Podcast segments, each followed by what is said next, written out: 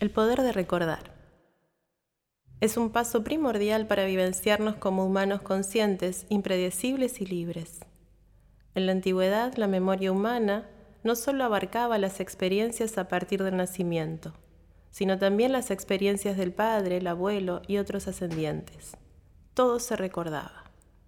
El nacimiento y la muerte no eran separaciones. Se poseía el acceso y visión de los mundos sensibles, con plena conexión con el espíritu, en la sabiduría de la memoria ancestral, de los lazos sanguíneos, en su honra y respeto. Residía la clave de la conexión con la fuente, con el gran ser solar. Todo se recordaba, y de esta forma se fortalecía la conexión con la fuente y la visión de los mundos espirituales. En este tiempo, el ser humano no estaba maduro para el desarrollo de su alma consciente, como si tendríamos que estarlo ahora. Cuando esta poderosa virtud de la memoria, del recordar, por manifestaciones oscuras, se fue desvaneciendo hasta debilitarse por completo, el velo del olvido cae sobre la humanidad, trayendo consigo desamor, desconexión, distorsiones, programaciones artificiales, desatención, miedos, mentiras y separación. Los instintos bajos, los impulsos, los deseos individualistas llevan al ser humano a la desunión, a la maldad, a la separación de su entorno, de sus raíces, de todo lo que recuerda su origen divino. Los antiguos entendían que el yo no solo eran sus propias experiencias, sino también las de sus ancestros, sintiendo en su sangre el poder del sol. Cuanto más retrocedemos, más vemos la conciencia de la comunidad relacionada con la consanguineidad. La tarea de nuestro tiempo es a ello sumarle nuestra madurez y responsabilidad consciente. Por la sangre de los antiguos se entretejían los saberes recordados de generación en generación. Esta memoria los hacía poderosos, conectados y sabios. Con la pérdida de la memoria ancestral, se pierde el sentimiento de familia, de grupo, de comunidad, de clan, y con esta pérdida crece la separación, el individualismo y el desamor. Comienza la distorsión de la comprensión del mundo, se infiltra el materialismo y la negación de lo espiritual. Hay varios impulsos. Los seres divinos espirituales que unen a los seres humanos y los que intentan confundir, separar y destruir, impulsando un endurecimiento que nos distancia del mundo divino. Se genera a partir de estos últimos el desafío para la humanidad, integrar sus propias sombras. Esta integración convoca un impulso amoroso y compasivo que nos forje en unión y cuidado de nuestro planeta, de nuestra comunidad, en unión fraternal y de una conexión sostenida con los planos sutiles. Cada vez que los lazos de sangre se niegan o se deshonran, se siembra desunión y desamor. Nuestro progreso como humanidad reside en lo que nos une a los seres humanos y no en la separación ni en la segregación. La forma de erradicar la separación es erradicar la intención de ver la desesperanza y la falta de fe en todo.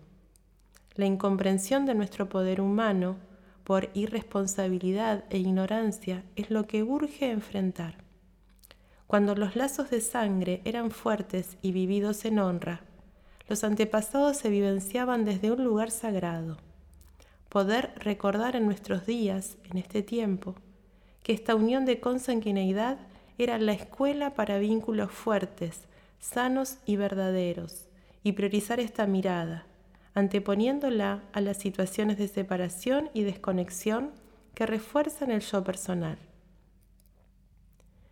El sendero para nuestros días está inspirado en el retorno a reforzar los vínculos con la sabiduría ancestral, las memorias de la tierra en madurez y gestión responsable hacia intereses fraternales.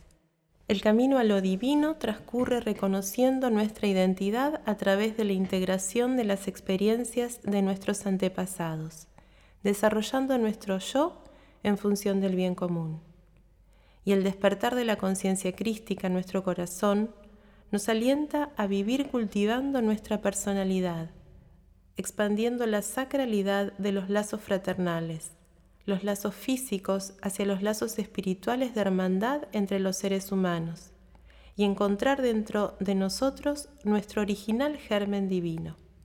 Unirnos como seres humanos trascendiendo lo individual del yo personal y vivir así esta afirmación. El yo es uno con lo divino.